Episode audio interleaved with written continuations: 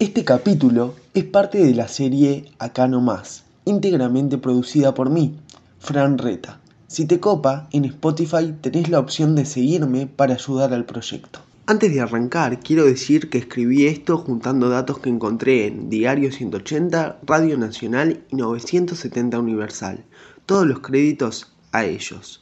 En agosto de 2016, un hombre requerido por la justicia alemana que estaba acusado por nueve casos de abuso infantil apareció muerto en la playa de la Floresta.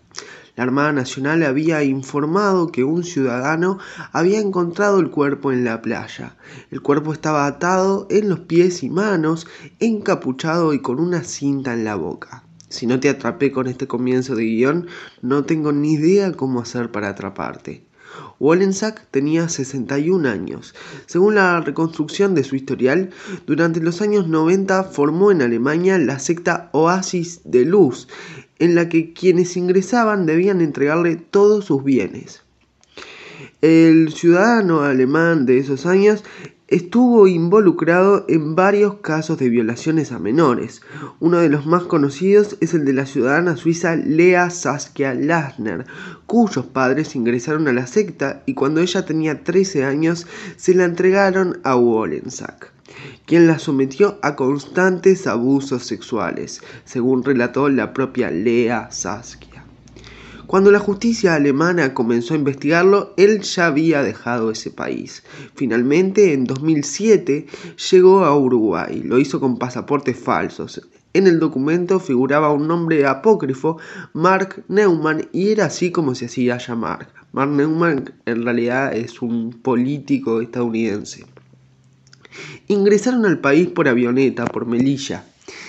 Ellos habían comprado las partidas que necesitaban acá para poder obtener la residencia que obtuvieron en Guyana por 50 mil dólares. Llegaron acá con esas partidas, con nombres que no eran de ellos, e hicieron un trámite normal. El alemán compró un campo en La Valleja y hace unos años pagó más de 400 mil dólares por la finca de los Cerrillos, próxima al río Santa Lucía. En 2015, funcionarios de Interpol que rastreaban su paradero pudieron ubicarlo en Uruguay y obtuvieron su captura y la de su esposa Julie. Quiero agregar que su esposa también estaba implicada en los delitos de abuso sexual. En 2014, la jueza de crimen organizado los procesa por uso de documento falso y son liberados en octubre es muy loco, por así decirlo, cómo los procesa por el uso de documentos falsos y no por estar implicado en varios eh, casos de abuso sexual a menores y además por estar siendo buscados por la Interpol. Muchas de las cosas que estoy agregando son las palabras literales del juez de la ciudad de la costa, Marcos Seijas, que fue quien quedó al frente del caso del homicidio de Wollensack. Seijas comentó los motivos por los que no se dio la extradición de Wollensack a Alemania. En 1994 se había producido el abuso sexual y después la chica, aparentemente abusada, porque no sabemos, escribe un libro que tiene bastante suceso en Alemania en 2004. Cuando la chica publica el libro le dicen, publicaste un libro pero no hiciste la denuncia. Este es un reclamo muy común en los casos de abuso sexual. En 2004 recién se hace la denuncia, cuando la chica tenía 24 años. Consultado sobre la posible participación de extranjeros en la muerte de Wollensack, Seijas dijo que se desconoce, pero apuntó que la forma en que apareció maniatado no tiene antecedentes en Uruguay. Lasner, la chica presuntamente abusada, cuenta en su libro que tanto su hermano como su padre lograron salir de la secta y siguieron adelante con sus vidas, no así su madre. De hecho, encontré que la madre de Saskia estaba en Uruguay con el alemán cuando éste falleció.